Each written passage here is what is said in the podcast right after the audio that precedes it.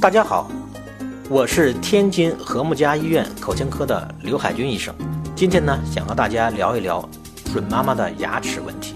一些准妈妈会有牙龈发红、肿大、容易出血，少数呢还伴有疼痛感，尤其是在吃完东西和刷牙以后。这就是我们俗称的妊娠期牙龈炎。妊娠期牙龈炎是孕期比较常见的问题，主要是因为怀孕女性在怀孕期间，雌激素和孕激素发生了变化，使牙龈中的微小血管出现了扩张和增生，而且呢，对刺激的敏感程度是增加了，反应加重，更容易诱发炎症。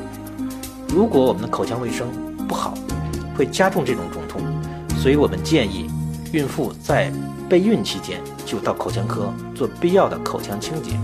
在怀孕期间呢，做好每天的口腔卫生保健。如果一旦发生牙龈炎，我们就可以及时就医，避免加重。